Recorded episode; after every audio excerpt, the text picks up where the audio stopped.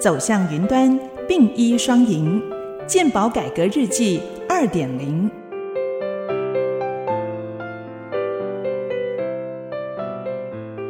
本集主题：负担公平，改变不必要的医疗行为。各位听众，大家好，我是中央健康保险署署长李博章医师，请教署长。有人认为台湾健保是社会福利，但也有人把它定位为健康医疗保险。政府要如何兼顾财务平衡，并且保障弱势，提供给真正有医疗需求的病患呢？对，长久以来大家都认为说台湾的健保是一种社会福利，还是社会的健康保险？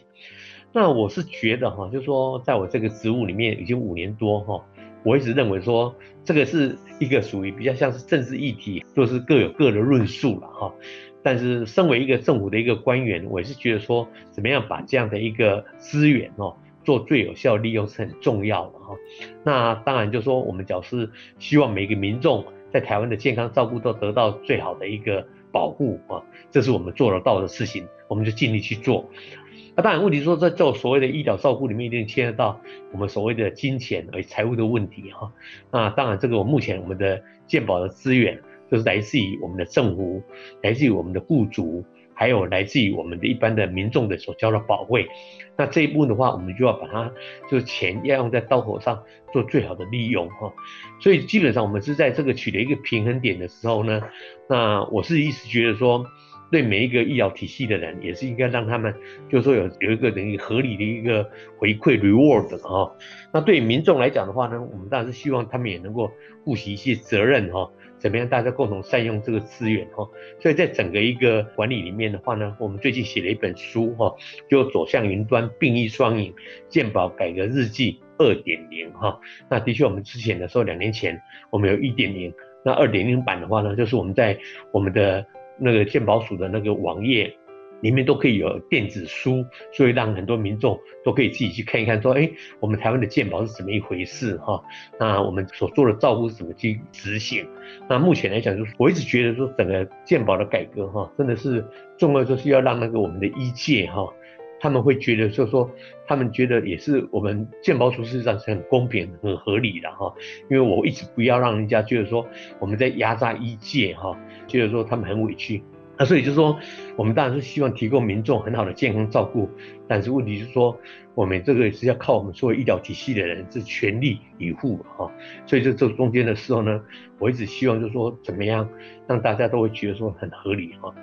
那健保来讲的话，我们发现说，其实我们花的很多的一个资源啊，就是在两个部分，一个就是我们的药费哈，那另外一个就是我们在所作为所谓的做了一些检验检查，这个花的钱是非常非常高的比例哈，一直不断的在成长，所以我要怎么样让这个资源的话是做合理的啊？所以我这个目前在我们台湾，我们的 IT 做得很好，所以说我们这是在我们的整个医疗资源里面的话，我们发现说我们的药品的费用很高。那我们的检验检查也花了很多的钱，而药品的部分的话呢，我们是觉得，假如说病人需要用的药，又像现在最近大家很夯的，就是说一些癌症的用药很贵，可是我们觉得说我们可以给病人最好的治疗，这就是我们追求的目标。但是呢，假如说我们有一些重复拿药哈，重复用药。那种东西对病人安全是不是很好的话，那我们就会做一个很好的一个管理哈。所以我们在这个医疗资讯里面，我们一个云端用药的那个平台哈。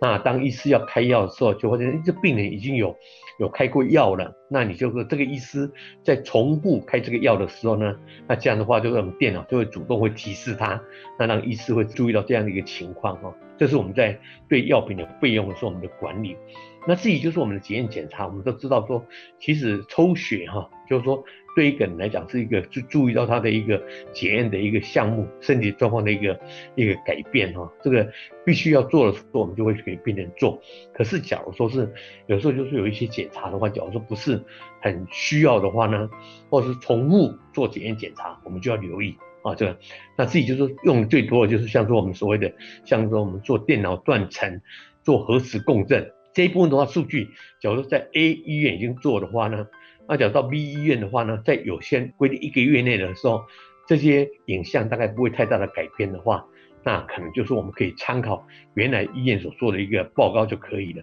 对电脑断层来讲的话呢，假如说你做了太频繁的时候，其实辐射剂量的影响很大，对病人来讲未必是好的哈。所以很多事情我们的思考。都是站在病人为中心，怎么样对病人最好？那我们就期待医界哈朝这个方向去努力。那我们给民众一个正确的一个观念哈，只要你有做过的一些检查，已经有开过的药，你应该要主动也跟医疗体系的人讲说，哎，这个我已经有了哈，那让我们大家共同来节省健保的一个资源。我想对整个医疗照顾的时候呢，我是觉得说，不见得每个人的经济能力都那么好哈，所以就是我们希望把这些资源做最有效的利用，让我们的社会的一个照顾的话，所谓的社会保险，让台湾的人不管有钱人、没钱人都可以得到最好的健康照顾，大家一起努力。